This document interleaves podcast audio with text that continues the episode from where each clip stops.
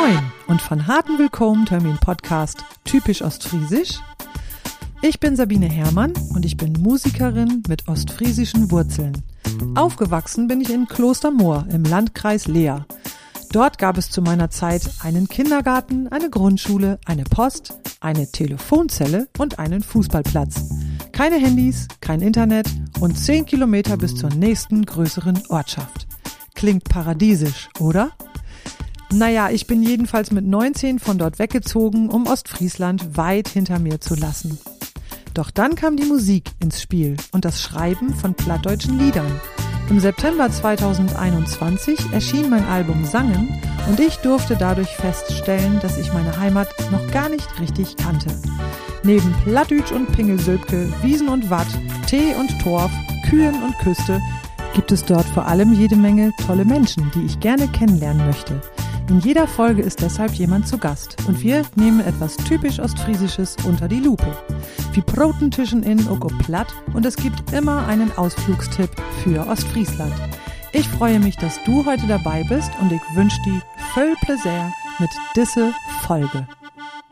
Ja, ich spreche heute mit der Frau, die hinter dem Instagram-Account Ostfriesisch Grün steht die außerdem eine Bloggerin ist, eine zweifache Mutter und Wahlostfriesin und einen Hund hat sie auch noch.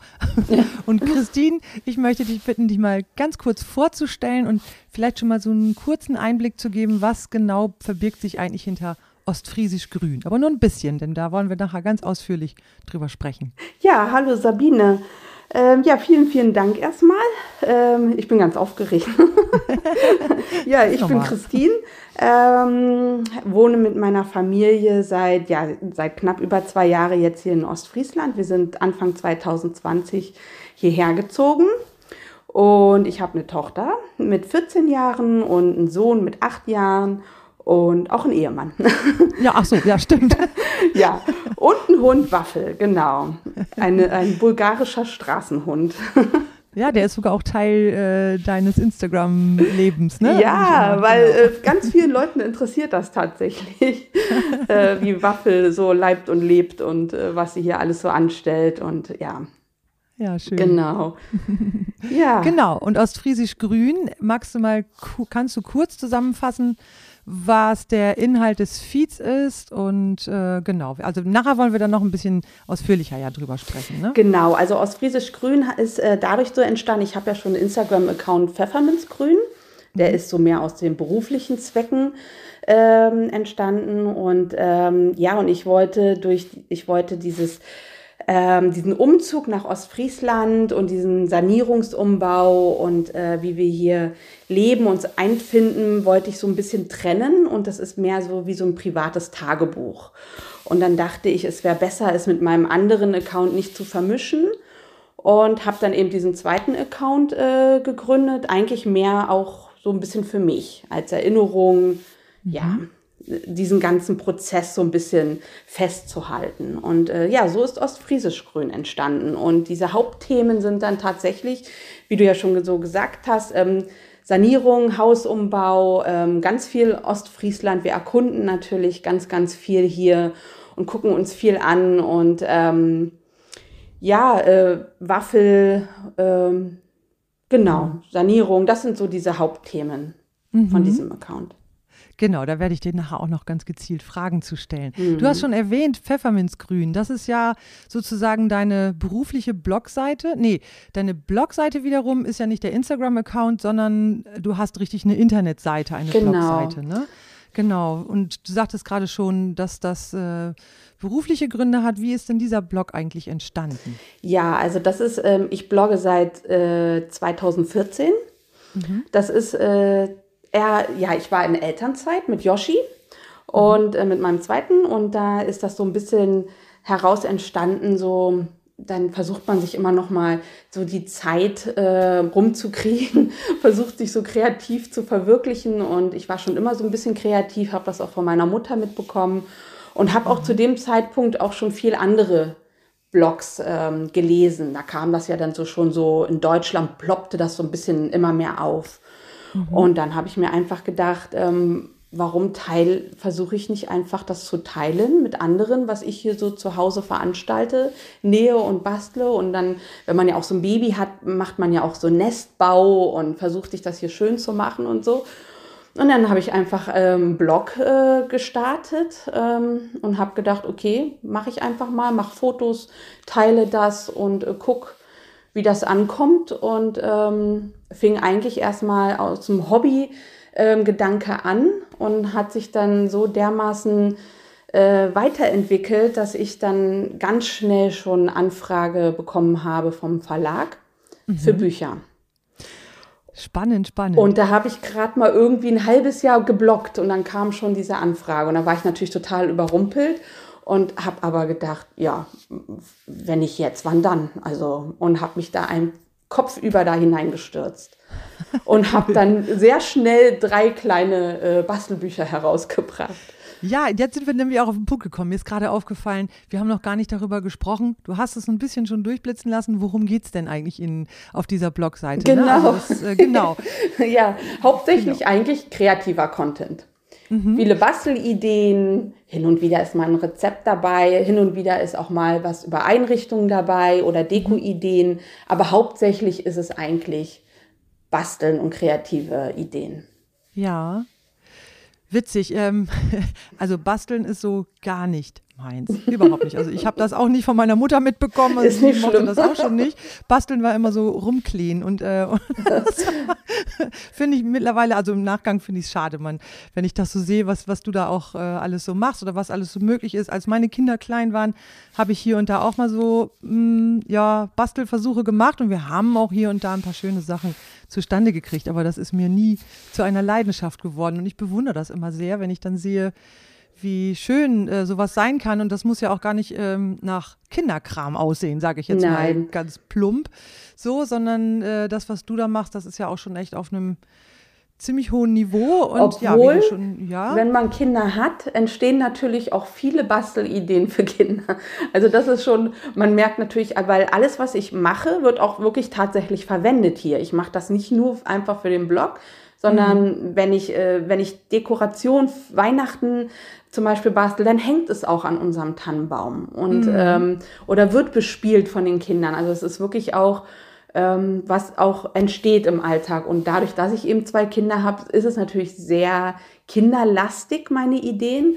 Aber ich mhm. habe natürlich auch viel normale Deko oder einen Stuhl anstreichen oder Schrank streichen. Auch das interessiert die Leute ungemein, ne?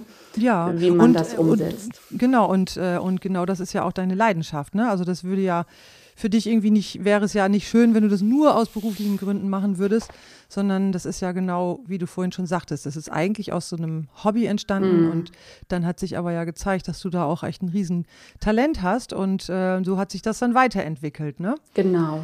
Genau, erzähl mal, ähm, ich habe mir hier diese Frage aufgeschrieben, wie sich das alles entwickelt hat, also dein Werdegang, ähm, zu einer, ja, doch ziemlich großen Bekanntheit. Also zumindest sind deine ja. Instagram-Accounts ja nun auch echt, ähm, also du hast eine Menge Leute, die dir da folgen und es gibt Nachfragen und Kooperationen. Und dann hat sich ja daraus praktisch was entwickelt und äh, auch so ein gewisser Bekanntheitsgrad und Nachfragen kamen, hattest du gerade schon erwähnt, und auch Kooperations- Ko Kooperationen haben sich daraus entwickelt. Mhm. Genau. Davon erzähl doch mal bitte eben.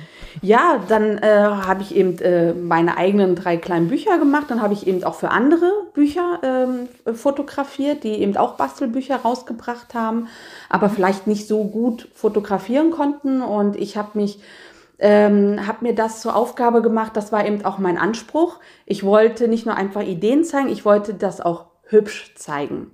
Und habe dann eben angefangen, Fotokurse zu besuchen und mich ganz viel mit diesem Thema Fotografie auseinandergesetzt, wovon ich vorher null Ahnung hatte.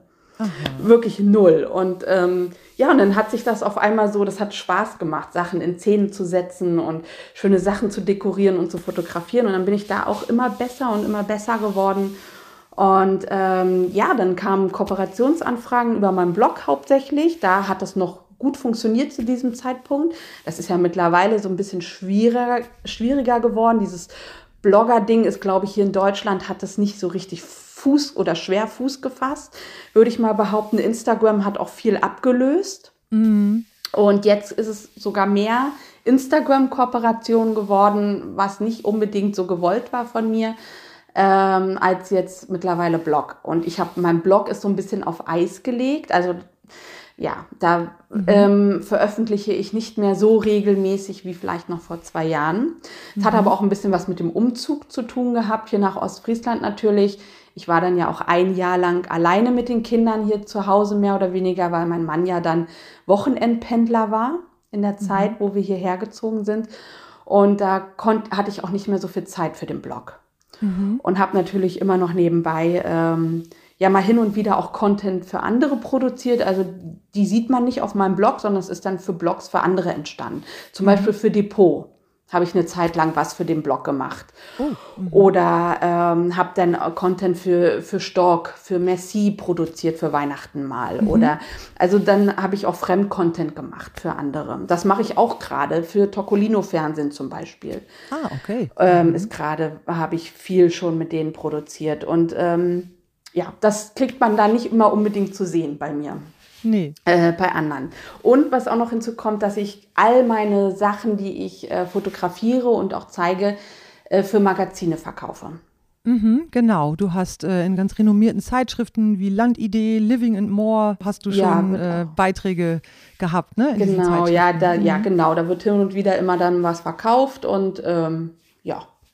Genau, auf deiner Blogseite findet man auch äh, ein paar äh, Links zu, zu berichten über dich dann ja, auch, ne? In diesen auch, Zeitschriften, ja. genau. Mhm. Genau. Ja, spannend, genau. Wir hatten ja schon äh, in unserem Vorgespräch festgestellt, dass ähm, du einen Kooperationspartner hattest oder vielleicht auch immer noch hast oder vielleicht irgendwann mal wieder haben wirst, für den ich ja auch schon gearbeitet habe, nämlich Stork. Mhm. Aber bei mir war es ein bisschen anders. Also ich habe da äh, während meines Studiums gejobbt und äh, ja, dann in der Produktion gestanden und diese ganzen Messi-Aufsteller ähm, zusammengestellt oder an der Toffifee-Maschine habe ich gesessen, ah, stundenlang. Oh, und oh, das war, war eine sehr interessante Zeit. Und für mich war klar, nee, also das ist kein Beruf, den ich wirklich. Aber nascht man auch nebenbei dann viel oder darf man nicht? Äh, doch, also das war tatsächlich so, wir durften, es wurde uns ausdrücklich gesagt, dass wir so viel naschen dürfen, wie wir wollen. Oh, aber ja wir, dürfen, wir dürfen nichts klauen, also man ja. darf nichts mitnehmen, sondern man, man durfte dann auch hinterher in diesem sogenannten Bruchverkauf, da konnte man dann auch äh, ordentlich einkaufen. Aber es war uns ausdrücklich erlaubt, dass wir naschen. Ja, mh, hm, eine Woche lang. Eine Woche lang. Danach habe ich zwei Jahre lang keine Schokolade angerührt. ich, ich muss gerade an den Film Charlie und die Schokoladenfabrik denken. Dieser kleine Junge, der dann in der Fabrik und sich die Backen voll, voll hamstert. So stelle ich mich dir gerade an der Maschine vor, wie du. was ich gemacht habe an der Toffifee-Maschine, das, also ich saß, ähm, das muss ich jetzt mal erzählen, das ist zwar, hat zwar nichts mit Ostfriesland zu tun, aber ist ja wurscht, ist lustig. Ich saß an dieser Stelle, wo die gegossenen Toffifees äh, praktisch aus der ja aus dieser aus diesem Guss rauskamen und für ein für ein paar Sekunden offen zu sehen waren und von da aus dann in die Verpackung yeah. weiterging. Und ich saß da mit so einem manuellen Sauger und musste immer die, die da falsch rum drin lagen, rausholen. das war für mich ein super Job, weil äh, acht Stunden lang einfach nur so stumpf da sitzen und mir irgendwie immer nur dieselbe Handbewegung machen, wäre für mich irgendwie tödlich gewesen. Aber ja. da hatte ich wenigstens die Aufgabe, ganz aufmerksam zu sein und äh, mir so vereinzelt Sachen rauszusuchen und dann musste ich die immer in so einen großen Container reinfallen lassen. Ja, und dann hat man dann natürlich auch hier und da mal immer wieder welche gegessen. Aber ja, wie gesagt, nach einer Woche hatte ich das, hatte ich das bis über die Ohren so voll und Danach habe ich echt zwei Jahre keine Schokolade mehr angerührt, aber ähm, der Effekt hat dann auch nicht so lange angehalten. Heute ja, esse ich wieder gerne. Ja, nee, aber es war eine sehr schöne Kooperation. Es hat Spaß gemacht. Das glaube ich, ja. Ja. Mhm. Ja, und tatsächlich diese, ja, es ist spannend, ne, dass du dir dann, äh, dass dann aus diesem Hobby, aus dieser Leidenschaft ähm, eine Profession entstanden ist, einfach weil du dich dann reingehängt hast und, und äh, dich weitergebildet hast, trainiert hast und Richtig schön. Ja, das mhm. hat sich dann so entwickelt, genau. Und musste dann mhm. ja auch meinen alten Job kündigen. Ich habe ja 20 Jahre lang beim schwedischen Bekleidungsladen gearbeitet bei einem Bekannten, äh, mhm. äh, sehr gerne sogar. Und mhm. ähm, musste mich dann aber nach der Elternzeit dann, äh, nach Yoshis Elternzeit entscheiden und ja. konnte dann nicht mehr das zweitgleisig fahren und habe mich dann quasi für die Selbstständigkeit entschieden. Mhm. Aber auch da schon Styling, zusammenstellen, kreativ sein, vielleicht auch farblich zusammenstellen. Ja, habe so. ich hauptsächlich gemacht, ja. Warst bestimmt eine tolle Beraterin dann auch. Oder hast du mehr in der, in der Deko gearbeitet? Ich habe Teil. Ich war zwar im Verkauf, habe aber auch viel umgebaut. Mhm. Hatte eigene Abteilungen, die regelmäßig umgebaut wurden und mhm. dadurch habe ich dann ähm, und habe sehr viel auch das gemacht, äh, ja. dieses visuelle bei H&M. Oh, jetzt habe ich den Namen gesagt. und ähm, ja, und ich glaube, dadurch habe ich schon ein großes Gespür bekommen für Farben und für äh, das Zusammenstellen und mhm. ja, und es hat auch mhm. eigentlich echt, ich bin gerne arbeiten dort äh, gewesen und aber ich musste mich dann einfach entscheiden. Ja, klar. Mhm. Ja. Äh, und das war auch noch bevor ihr nach Ostfriesland gezogen seid, ja, ne? Das genau. war alles noch davor, genau. Genau, dann kommen wir mal zu Ostfriesisch Grün. Also du hast vorhin schon erzählt, dass der Account eigentlich äh, praktisch von dir gedacht war als ähm, wie so eine Art Tagebuch, mhm. sowohl so, so für dich, aber natürlich auch äh, dann ein bisschen für die Öffentlichkeit, für die Leute, die dir auf Pfefferminzgrün schon gefolgt haben, sind bestimmt einige mit rübergegangen mhm. zu Ostfriesisch Grün. Und ja, also ich bin ja auch auf dich aufmerksam geworden durch diesen Account und ähm, finde es einfach wunderschön, was du da für Fotos machst. Und ähm, ich bin da selber nicht so super talentiert, was Fotos und was Deko und so angeht, aber ich liebe es, mir sowas anzuschauen. Tatsächlich. Also ich bin auch dann immer mal wieder anfällig dafür, bei Pinterest hängen zu bleiben, ja. einfach nur um mir Einrichtungsideen anzugucken, die ich dann aber leider meistens doch nicht umsetze, weil mir dafür dann die Zeit fehlt. Ja. Aber ähm, genau, und bei Ostfriesisch Grün pflegst du ja auch wirklich einen, einen Feed, der sehr, sehr schön und angenehm auch anzusehen ist. Und es macht einfach Spaß, da durchzuscrollen und äh, alleine die Bilder anzuschauen. Und dann natürlich auch äh, zu lesen, was du da so schreibst. Genau, du hast schon erzählt, dass es zu dem Account kam, weil ihr euer Haus umgebaut habt. Und wie lange hat denn das eigentlich gedauert? Also das ging ziemlich schnell. Das ging, oh, oh lass mich nicht lügen, ähm, wir haben es im Sommer gekauft. Ich glaube, im Herbst sind die, oh, wann haben die angefangen? Im Oktober oder so haben die Handwerker angefangen und im Februar waren sie raus, darauf das mhm. Jahr. Ähm, ja, wir haben natürlich viel machen lassen. Dadurch, mhm. äh, dass mein Mann ja auch hier arbeiten musste, Vollzeit und ich gar nicht vor Ort war, haben wir uns auch einen Bauleiter genommen, äh, der das dann uns die ganzen Handwerker auch äh, rangeholt hat, weil wir hatten hier ja gar keine Kontakte. Und mhm. ähm, ja, und dann haben wir das eigentlich, äh, hat er das auch alles organisiert und dadurch ging es, glaube ich, auch so schnell, als wenn du das alleine alles machen musst. Ja. Ne, dir die Bau, äh, die ganzen Firmen ranholen und so. Wenn du das alleine machst, ist es, glaube ich, schon mal noch mal was ja, anderes. Ist, da kannst du bei, äh, ja, genau. Ja, und deshalb ging es eigentlich schon ziemlich schnell, muss ich sagen. Ja, schön. Und aber du warst dann trotzdem vor Ort und oder nicht? Nein. Nee, du warst noch nicht vor Ort. Ich aber die Fotos hast du dann immer gemacht, wenn du zwischendurch mal hingefahren bist, wahrscheinlich. Ne? Ich habe gar nicht so viel. Ich habe viel von meinem Mann geschickt bekommen, immer ah. an Fotos zwischendurch, immer, äh, die ich dann auf dem Handy gespeichert habe. Ähm, ich war gar nicht so viel vor. Ich war am Anfang hier ähm, mhm. und zur Besprechung. Ähm, wo es dann darum ging, das alles zu besprechen und meine Wünsche und so weiter. Und dann ging es natürlich ganz viel über Kommunikation, über meinen Mann, der dann hier vor Ort war. Mhm. Ja. Ja, Aber während spannend. der Umbauphase war ich eigentlich gar nicht da.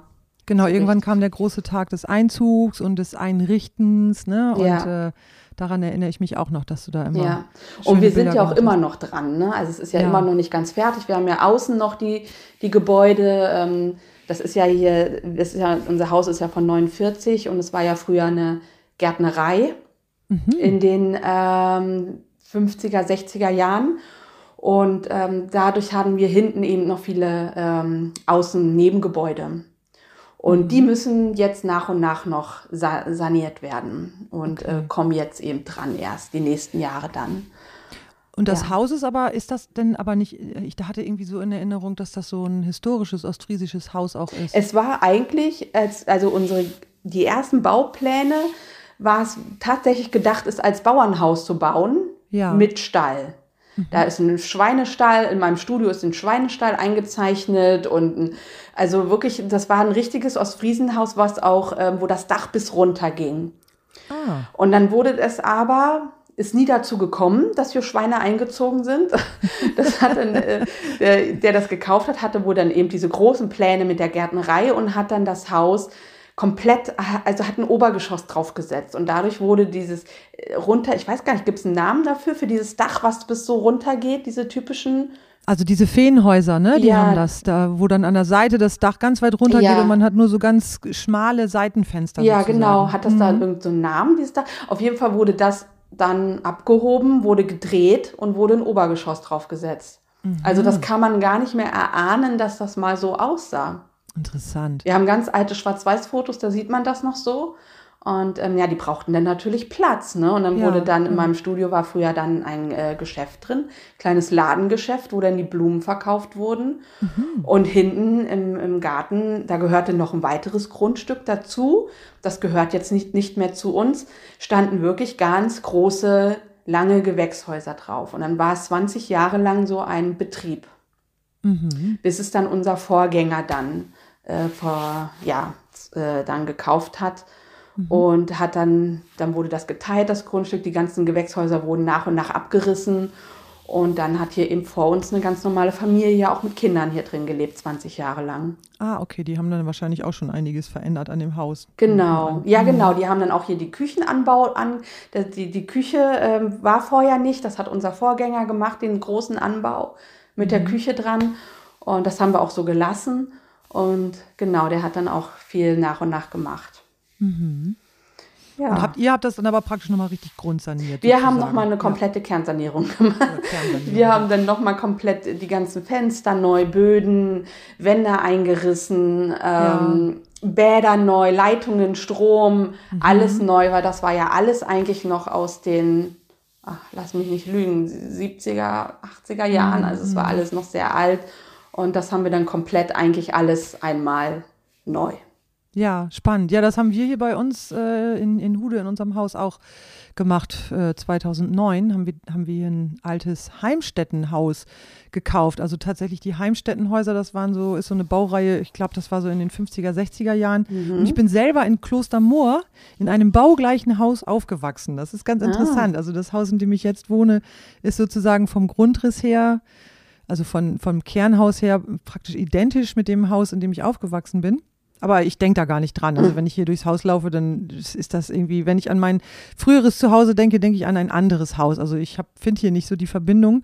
Aber es ist ganz spannend. Also wir haben damals auch alles komplett ähm, neu gemacht. Und dann hat man ja ein altes Haus, aber es ist wie neu. Und es fühlt sich auch echt schön an. So. Gerade wenn die Bäder neu sind, finde ich das immer. das ist Ich war am meisten froh darüber, dass wir hier wirklich auch wieder schöne äh, so Holzfenster reinsetzen konnten. Vorher Mm. waren eben nur Kunststofffenster drin Mhm. und auch gar nicht mit Sprossen oder so. Und ähm, da habe ich mich natürlich ausgelebt Ja. und habe gesagt, es müssen unbedingt wieder Holzfenster rein. Und dann mit den Sprossen haben wir uns auch, habe ich mich ein bisschen, also das war ein Zufall, dass die Aufteilung von den Fenstern im Wohnzimmer zum Beispiel fast genauso aussah wie früher, wie Schön. es eigentlich gebaut war. Auch so eine Dreieraufteilung. ah ja. Und das habe ich äh, instinktiv selbst schon so geplant und habe dann diese alten Bilder gesehen und habe gedacht, ach, guck mal, die haben da auch schon so eine Dreieraufteilung gehabt. Das ist ja spannend. Und ähm, ja, es ist natürlich ein sehr, man sieht das das Haus auch nicht, weil du kommst rein. Wenn wir jetzt, wenn ich im Wohnzimmer stehe, könntest du mich von außen komplett stehen sehen, weil, Ah, okay. De weil der Boden sehr hoch ist und die Fenster sehr, sehr niedrig Mhm. gesetzt sind. Also es ist kein Standard, aber das mag ich ja auch gerade so, ne, dass das alles nicht so Standard ist.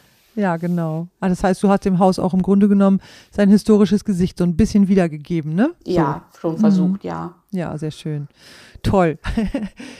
Genau, und das ist so der Anfang von Ostfriesisch Grün gewesen. Und äh, also auf die Idee, dich zu einem Interview einzuladen für diesen Podcast, bin ich gekommen, weil du einen Post über Ditzum veröffentlicht hattest. Und dann stand da auch die Ankündigung einer neuen Rubrik. Drei Dinge, die Ostfriesland ganz besonders machen. Und dann habe ich mich da natürlich ein bisschen durchgescrollt und geguckt, was die Leute geschrieben haben. Da war ja ein unglaublicher Austausch.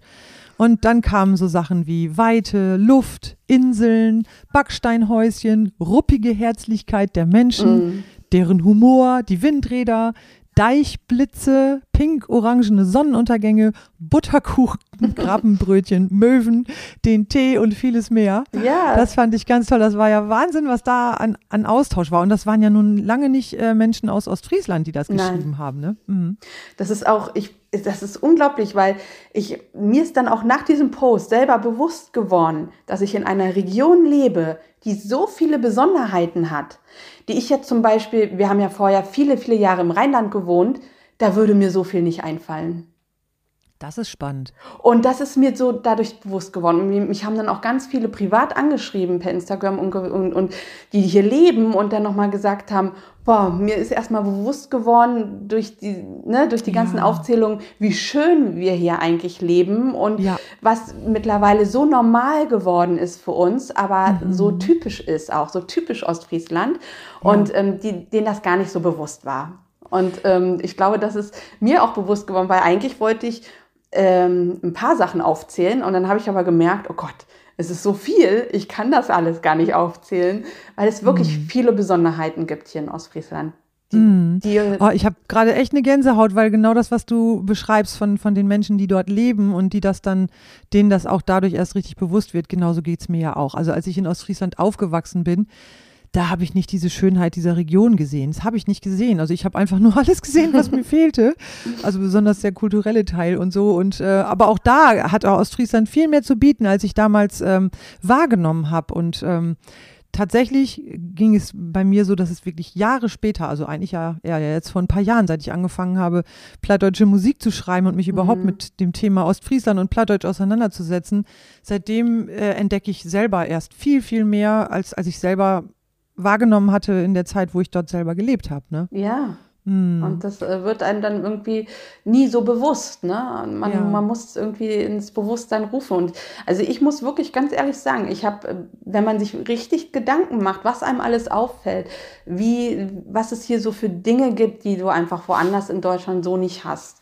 Und das mhm. finde ich schon sehr speziell. Und ich kannte mhm. ja vorher Ostfriesland überhaupt nicht, wo wir, bevor wir hierher gezogen sind. Mhm. Ähm, wir haben uns das dann mal in zwei Urlauben hier angeguckt. Aber ich hatte vorher, ganz ehrlich, Ostfriesland nie so auf dem Schirm ja. auch als Urlaubsregion nicht wirklich auf dem Schirm. Mhm. Und ähm, dadurch, bevor mein Mann dann damit ankam und gesagt hat, ich habe jetzt da auf einmal ein Jobangebot, käme für dich dann auch Ostfriesland in, in Frage hinzuziehen.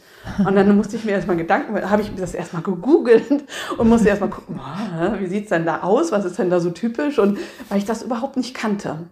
Mhm. Und ähm, dann habe ich zu meinem Mann gesagt, ich muss mir das erstmal angucken und wir müssen da Urlaub machen. Und dann haben ja. wir da einmal einen Frühling verbracht und einmal, glaube ich, einen Herbstferien. Äh, und ähm, das war, das waren auch, wir wurden dann natürlich auch mit super gutem Wetter geküsst. Ich weiß noch, dass es der schönste und wärmste Herbst war. Auch, ich glaube, auch hier haben das die Ostfriesen gesagt. Da waren wir wirklich ähm, im, am Norden, am Strand, barfuß die Kinder mit T-Shirt sind da durch den Sand gelaufen. Oh. Und das war natürlich dann wir wurden mit super schönem Wetter immer ähm, begrüßt und da haben wir natürlich die Gegend ausführlich kennengelernt und äh, auch die Unterschiede zum Rheinland waren sehr groß, finde ich schon. Es sind mhm. große äh, Unterschiede und ähm, dann habe ich einfach gesagt, es ist doch schön, lass uns das mhm. machen. Toll. Und ähm, ja. Klasse, Ostfriesland wollte euch haben. Ja. und hat sich von der besten Seite gezeigt. Ja, manchmal muss man es einfach ausprobieren und ja, ähm, wagen. Mhm. Und ja, und jetzt lernen wir die Gegend immer mehr kennen und verlieben mhm. uns natürlich auch immer mehr in diese Gegend. Und ich kann auch verstehen, warum es so viele auch hier hintreibt, Urlaub zu machen. Kann man natürlich ja. dann auch nachvollziehen. Urlaub machen und sogar auch immer mehr Wahlostfriesinnen und Ostfriesen, genau. ne, die dann auch bewusst dahin ziehen, obwohl sie selber gar nicht äh, da aufgewachsen sind. Genau, in der letzten Folge hatte ich ja Axel Barrow, der ähm, ja, also Captain Blaubeer, ne? Also mhm. er war ja ein Teil von Captain Blaubeer und hat seine Hände da jahrelang gespielt. Und auch äh, er und seine Familie, es ist ähnlich, die haben, er hat das ähnlich beschrieben wie du, ne? dass sie da hingekommen sind, eigentlich durch, ja, durch einen Anlass, der gar nicht schön war. Aber ähm, dann haben sie diese Region gesehen und haben sich irgendwie schockverliebt, schrieb, mhm. sagte er, genau. Mhm. Was macht Ostfriesland?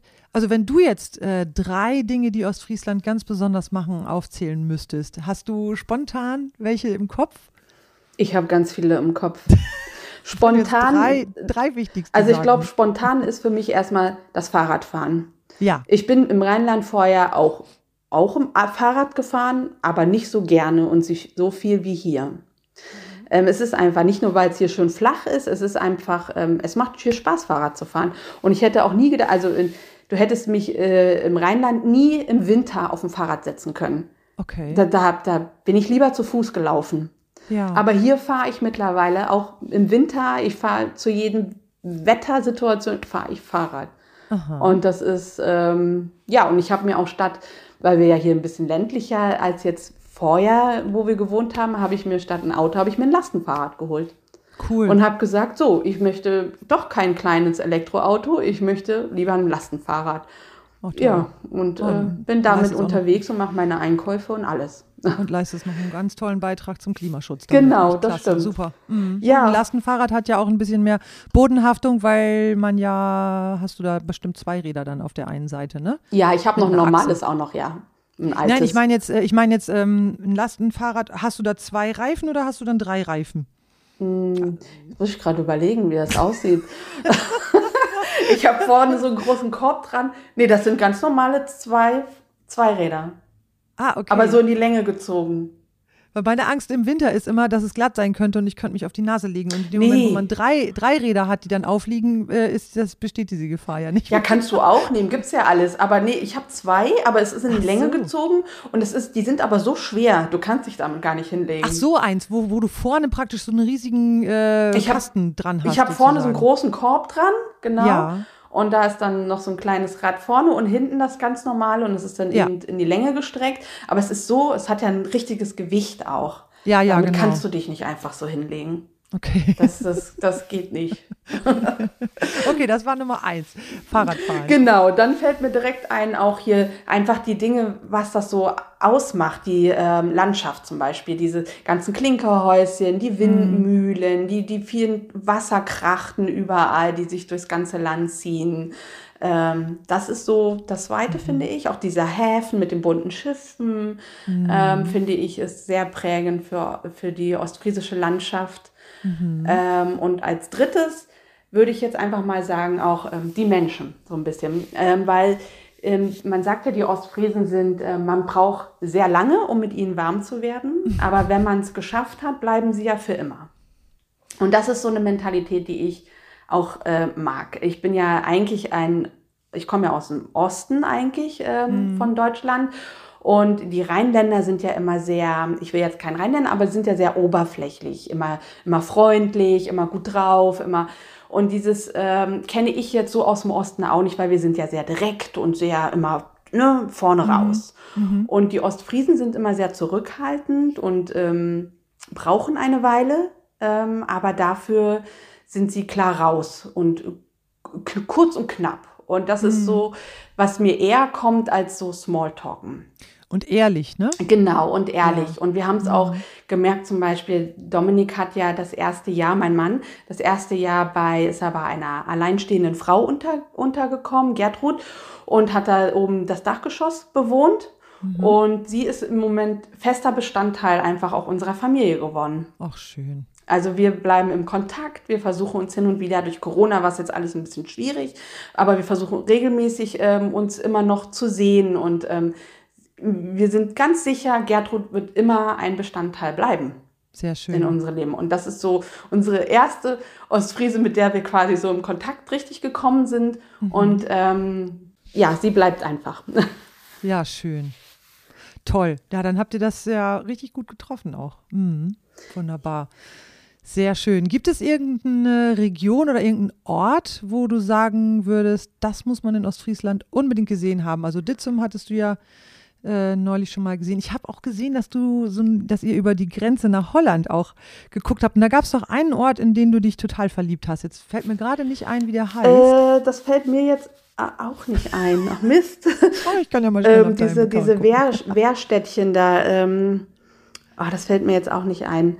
Aber was ich natürlich, wir haben hier die direkte Nähe äh, nach Holland. Natürlich fährt man gerne mal schnell rüber nach Groningen zum Shoppen oder in den Blumencenter, äh, nach, weil da haben es die Holländer einfach drauf. Ähm, aber was ich natürlich, und was ein Klassiker ist, ist natürlich für Ostfriesland Kreziel. Ne, Ja. das ist natürlich der Klassiker. Das stimmt. Ähm, Krezel kann man immer wieder machen, man kann immer wieder hinfahren und man ist immer wieder irgendwie wie in so einer, wie in einer anderen kleinen Welt, finde ich. Das ist so, das, Das stimmt. ist- und dann ist- der Pilsumer Leuchtturm dazu, Ja. das ist schon einfach, äh, das ist echt schon echt ein Schmuckstück. Das ist einfach total süß, aber Mhm. ich mag überhaupt die ganze Krummhörn.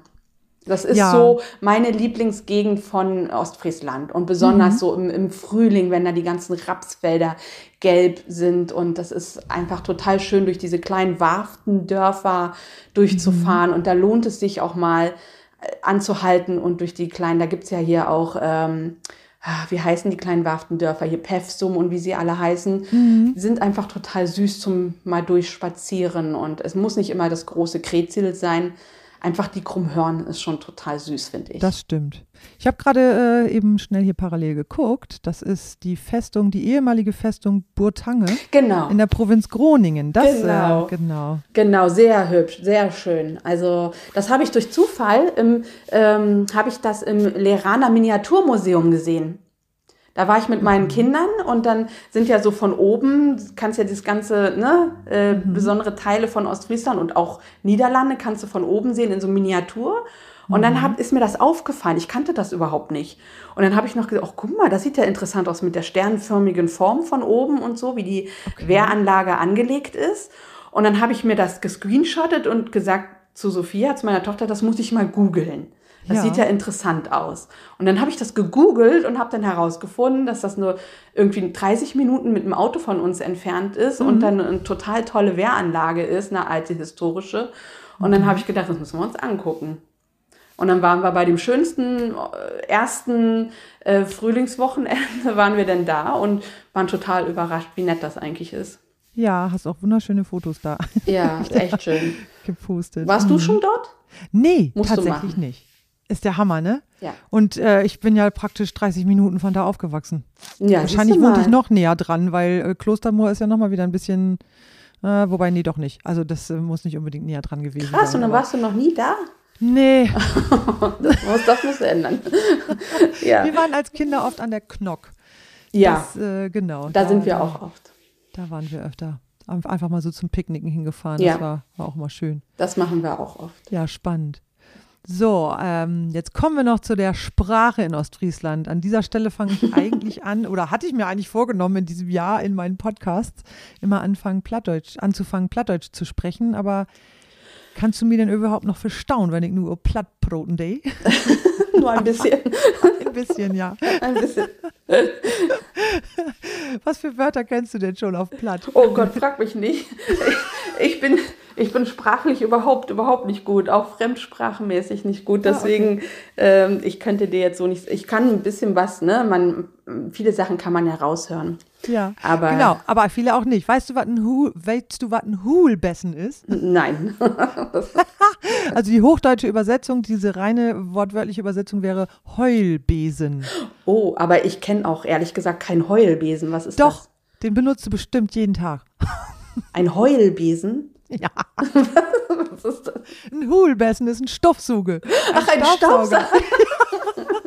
Heul, das ist ja geil. Und, Oh, nee, äh, das habe ich auch noch nicht gehört. Dann gibt es das Wort Sujeseie.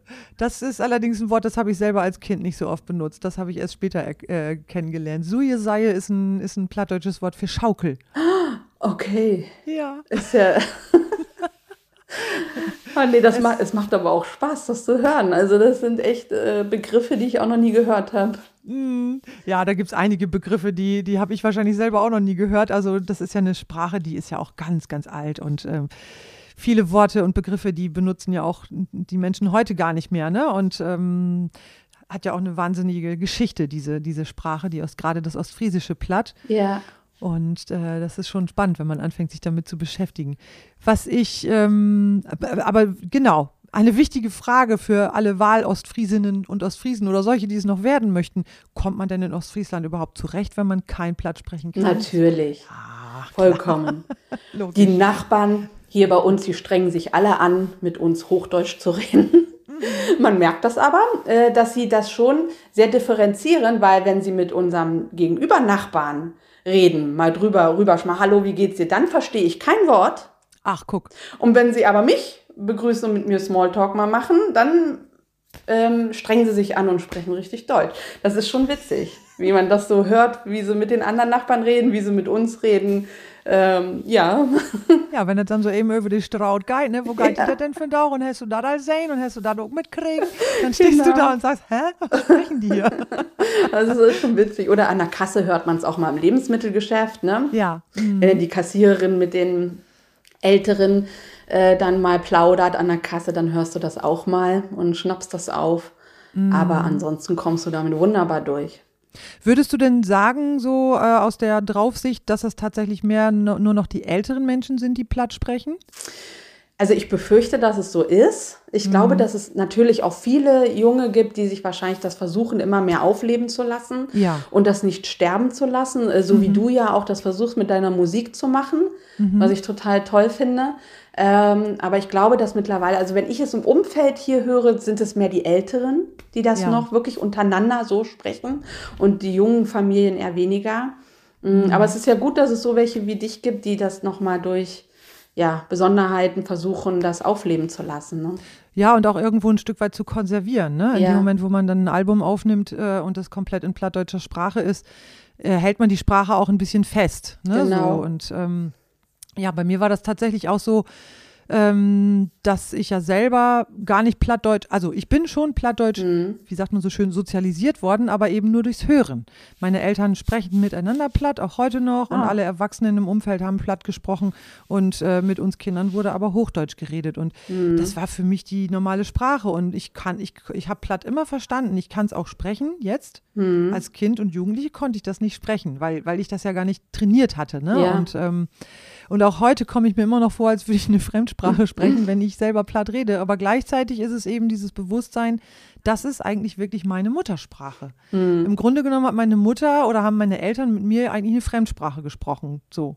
Ne, das ist so wie wenn heute Eltern äh, versuchen, ihre Kinder bilingual zu erziehen und obwohl sie selber keine Native Speaker sind, sprechen mit den Kindern aber Englisch so ähnlich, denke ich mal, fühlt sich das vielleicht dann für die an, ne? so wie, wie es sich für mich angefühlt hat, Hochdeutsch zu lernen und ähm, oder eben, dass meine Eltern mit mir nur Hochdeutsch gesprochen haben. Mhm. Aber musst du da auch noch viel so wie so eine Art Schule besuchen, damit du das alles so richtig aussprichst und alles nee. noch Nee, das kommt von alleine so. also tatsächlich eine Schule besuchen in dem Sinne, dass ich das nochmal richtig hätte studieren müssen? Nein, ich meine jetzt, nicht. dass du so eine Art Förderunterricht dann nochmal mhm. noch machst oder nachhakst bei deinen Eltern oder so, äh, wie du das da genau aussprichst und sowas. Ja, doch. Das ist ja schon das, sehr speziell. Das tue ich schon. Also ähm, wenn ich jetzt äh, an, anfange zu reden, also ich musste erstmal in diesen, in diese, in diese, ich musste mich erstmal überwinden, meine Angst auch überwinden, dass ich irgendwas falsch sagen könnte. Mhm äh, als ich anfing, mich dann eben auch auf Platz zu unterhalten. Wenn du dann hier und da auch vielleicht mal zu einem zu einer Veranstaltung eingeladen wirst, die dann eben nur auf Platt ist und dann weißt du, äh, ich muss jetzt hier in der Öffentlichkeit auch Platt sprechen, dann ist das ja nochmal eine andere Hausnummer. Aber ja. da habe ich mittlerweile, ähm, das fällt mir gar nicht mehr schwer.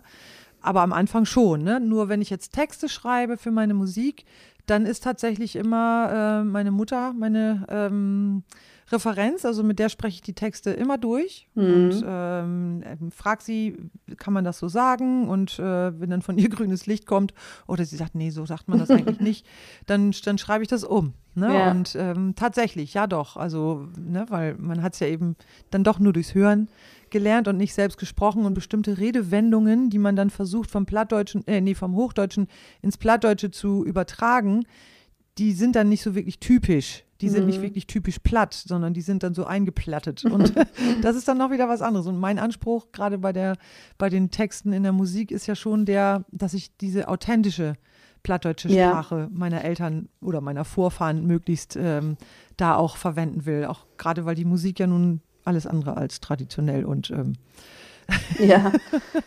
ja. genau ist. Mhm. Ja, schön. Mhm. Genau. Jo, ähm, ich fand das ganz interessant. Du hattest, äh, als du, du hast die Musik ja angehört.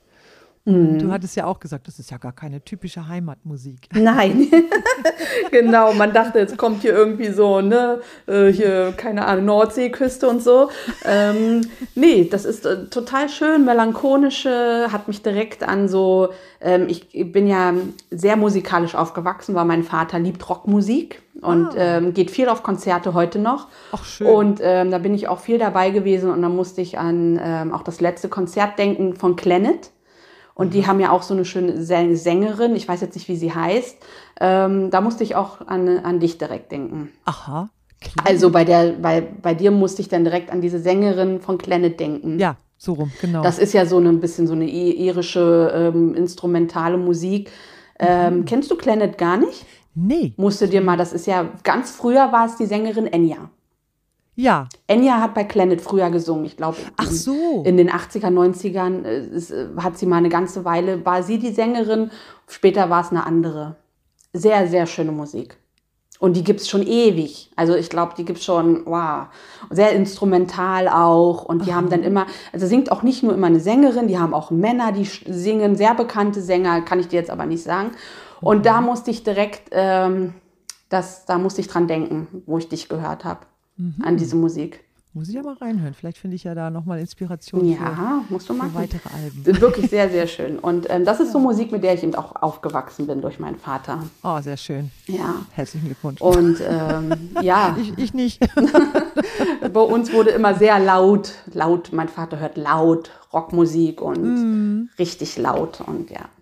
Ah, da muss ich aber sagen, also meine, meine Eltern eben gar nicht. Also die haben tatsächlich äh, mehr so in Richtung Schlager und Volksmusik gehört und das war für mich ein Grauen. Ja. Aber ich habe ja vier ältere Geschwister, unter anderem äh, auch Brüder und durch die bin ich dann musikalisch ein bisschen anders sozialisiert worden, eben tatsächlich auch viel Rockmusik und genau, dann hat man dann doch was anderes mitbekommen. Hm. Ja. ja, sehr schön. Ach, das finde ich toll. Also diesen Vergleich mit irischen Sängerinnen oder mit irischer Musik habe ich jetzt auch schon, schon öfter gehört. Ja, oder äh, Florence and the Machine und so, was ist da? Ne, da gibt es ja ganz viel. Mm. Ja, wir haben ja ganz bewusst so einen Trip-Hop-Stil uns da ähm, ausgesucht und äh, uns da so ein bisschen in diese Richtung bewegt. Also mit wir meine ich jetzt den Produzenten. Ja. Und ähm, genau, den Produzenten Gregor Hennig aus dem Studio Bremen, Studio Nordbremen. Und der kam halt auf die Idee und ich fand das klasse. Und ja, das ist auch eine super Mischung, also was ja. ihr da habt, ne? mit deiner schönen Stimme und dann aber immer noch dieses relativ modernen Sound im Hintergrund. Ist schon schön. Mhm. Schön, danke. Ja. genau. Ja, ähm, kommen wir noch mal kurz zurück auf das Thema Plattdeutsch lernen. Du hast äh, mir erzählt, dass du einen Deal mit einer Followerin, Followerin hast, die deine Beiträge auf Plattdeutsch kommentieren wollte, damit du üben kannst, Plattdeutsch zu verstehen. Ist, hat, wie hat sich das denn entwickelt? Genau, und dann will sie mich dadurch testen, ähm, ob ich das dann verstanden habe, was sie mir da geschrieben hat. Das war dann total witzig, dass ich dann irgendwie mal dann zurückgeschrieben habe, so, jetzt kommentierst du bitte immer schön auf äh, Platt und äh, guckst, ob ich das äh, verstehe und dadurch lerne ich das dann oder, oder sie übersetzt es mir dann, wenn ich es nicht verstanden habe. Und mhm. das ist total witzig, ja. und macht sie das auch immer noch regelmäßig? Oder? Ähm, ja, ja, man, man kann ja nicht immer so hinterher, aber ich glaube nee. doch, es wird schon ab und zu kommen, taucht, taucht ihr Kommentar auf. Witzig. Und ähm, ja, genau. Ich habe ja sehr intensiven, also das ist ja auch das Schöne bei Ostfriesisch Grün, ich habe einen sehr privaten Austausch auch mit den Followern. Also mhm. ich bekomme sehr viele private Direktnachrichten, viel, viel mehr als beim anderen Account, ah, der so ein bisschen oberflächlicher, beruflicher ist. Und hier ist wirklich ein sehr intensiver Austausch. Schön. Sehr viele, die mich auch fragen, wie das ist, in Ostfriesland zu leben ähm, sie würden auch so gerne diesen Schritt tun, schreiben mir so viele, ähm, wohnen im, ja. im, Rheinland oder ne, wollen träumen auch davon, hier zu leben und so weiter. Und das ist, ähm, ja, da ist die Neugierde schon sehr, sehr groß. Mhm. Na, mal gucken, was unser Podcast noch so bewirkt. Wer weiß, wie viele Menschen jetzt nach Ostfriesland ziehen und diese Entscheidung dann endlich mal umsetzen.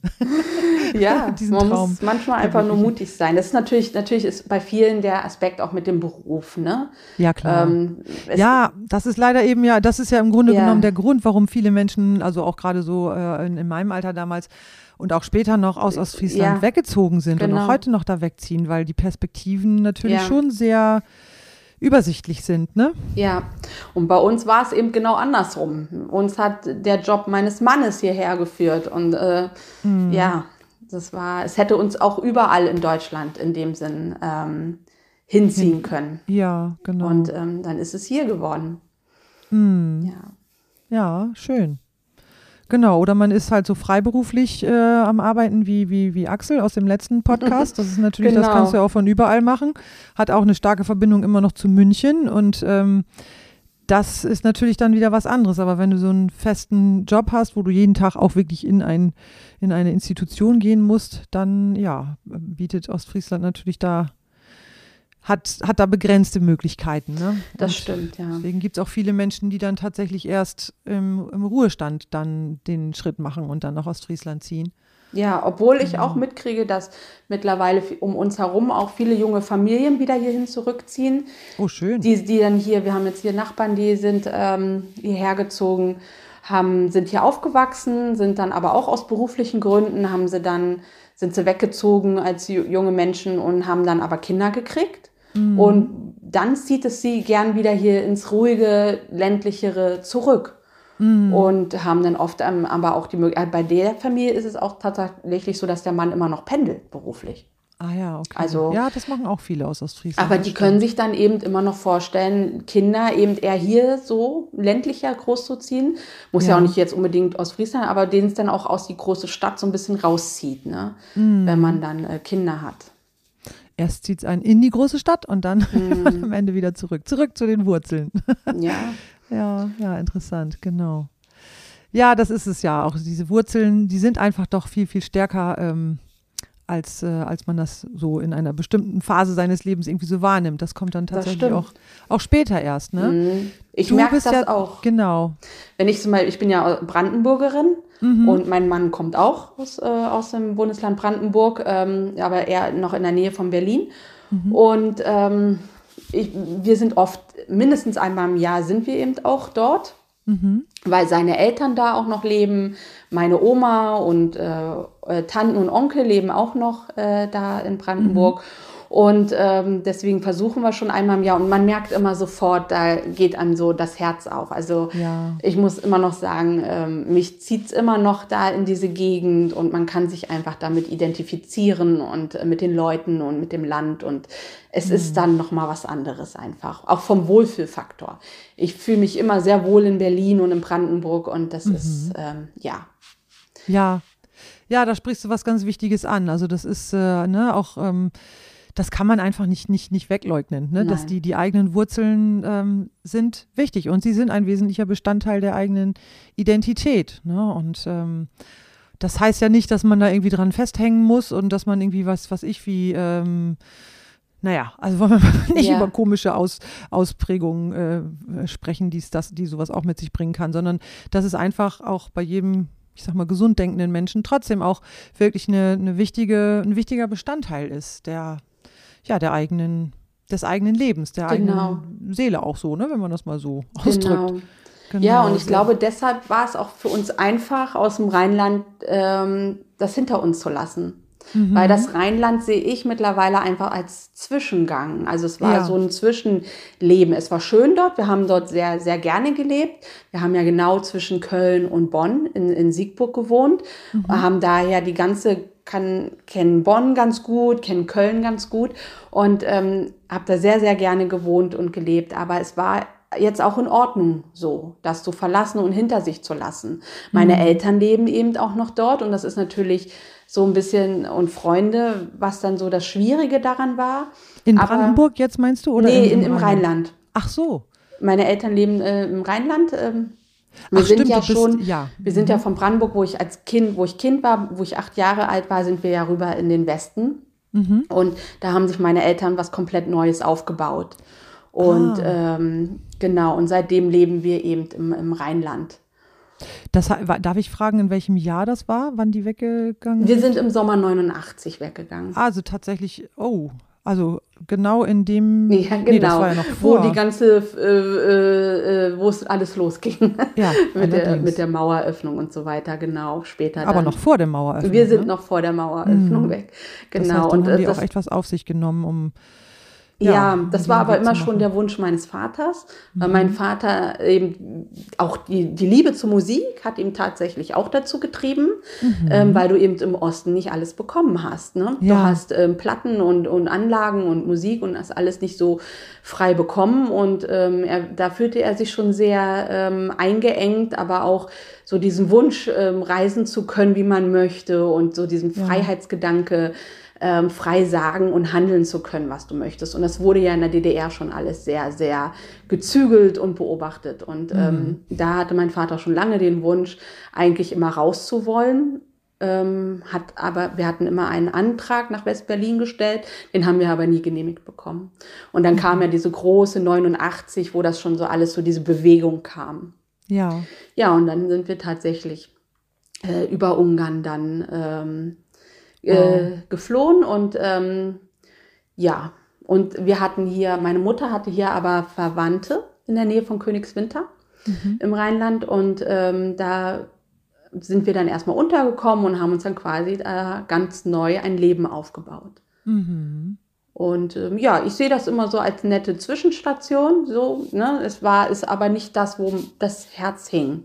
Ne? Es war, ähm, ja, und deshalb war es, glaube ich, ganz einfach, jetzt für uns das auch hinter uns zu lassen. Für meinen Mann so oder so. Er ist ja damals auch von Berlin, mh, ist er ja in den Westen gekommen, ähm, aber nach, der Ma nach dem Mauerfall so. ähm, um Beruf, wegen berufliche Perspektiven. Er hatte dann einfach als junger Mann im, im damaligen Osten keine beruflichen Chancen richtig ähm, sich da zu entwickeln und ähm, ist dann nach Köln äh, gegangen, ähm, um sich beruflich weiterzuentwickeln und äh, Beruf äh, da Fuß zu fassen. Und dann haben wir uns eben später über Umwege dann kennengelernt. Ähm, ja, und daher war es für ihn auch kein Problem, das dann zu verlassen und zu sagen, ja, äh, gehen wir wieder, äh, versuchen wir es jetzt in Ostfriesland. Schön. Wir wären auch gerne wieder, wir hätten auch kein Problem gehabt, in, äh, nach Berlin oder Brandenburg zu, äh, zu gehen, aber da ist es mittlerweile beruflich ja immer noch äh, schwierig. Ja. Äh, Gerade in seinem Beruf. Ähm, und dann ist es eben hier geworden.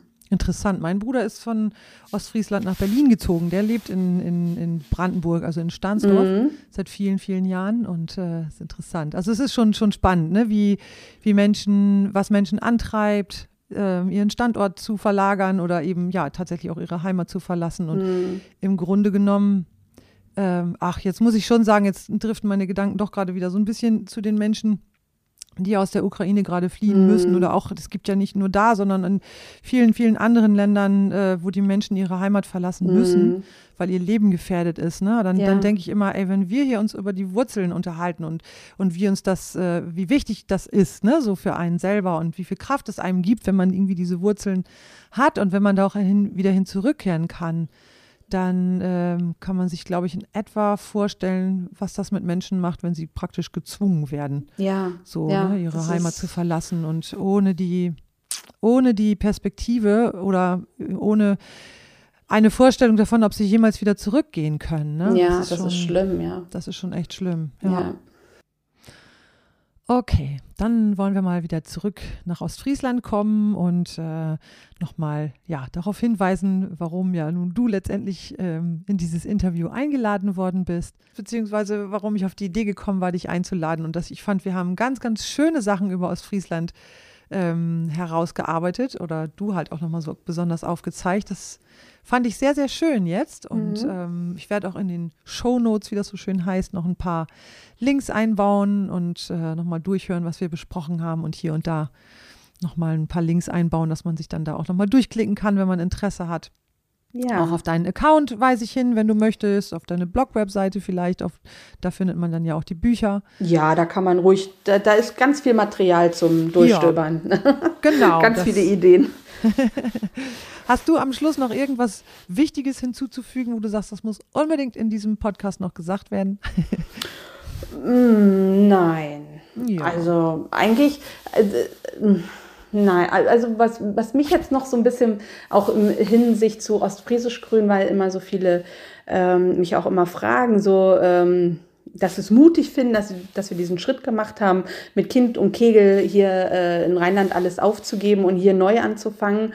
Ähm, da höre ich immer am meisten so was dazu, dass die Leute das so mutig finden und sie würden sich das nicht trauen und ähm, man würde ja so viel aufgeben und so. Da würde ich gerne noch was dazu sagen und einfach äh, Mut machen. Ja, und sagen, dass man manchmal einfach etwas wagen muss und auch wenn es erstmal unbequem ist, aber am Ende zahlt sich es hinaus.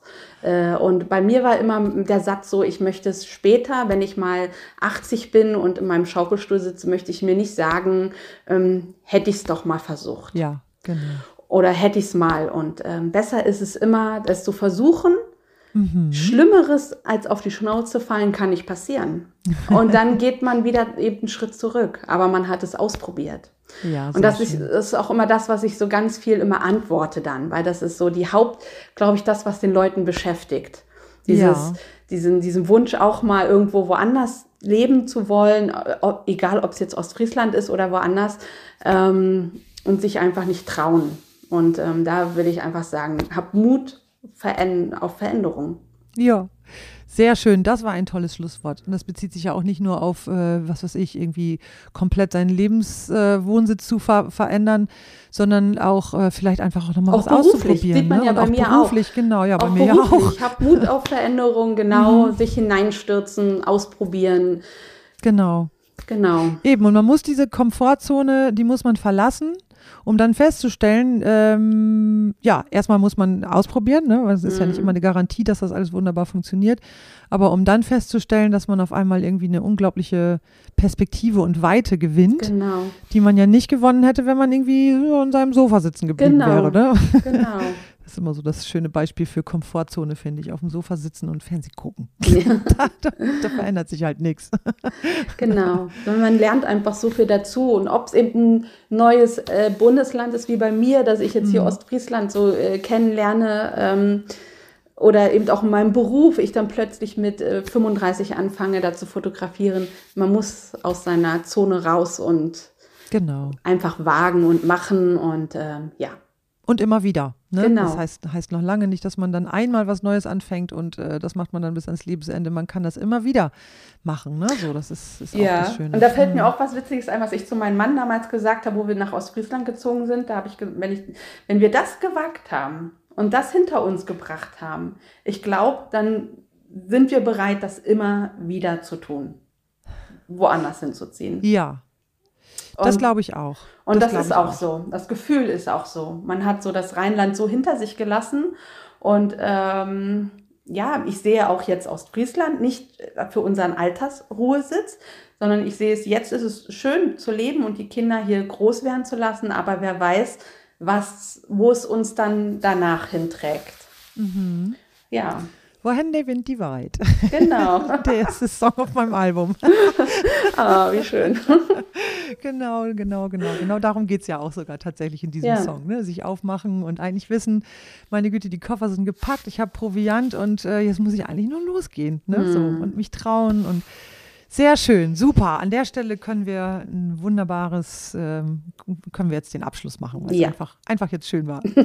ich danke dir von ganzem Herzen und ja, wünsche dir alles Gute und äh, genau, liebe Grüße nach Ostfriesland an dieser Stelle und genau, und dann sozusagen, ja, tschüss. Ja, tschüss.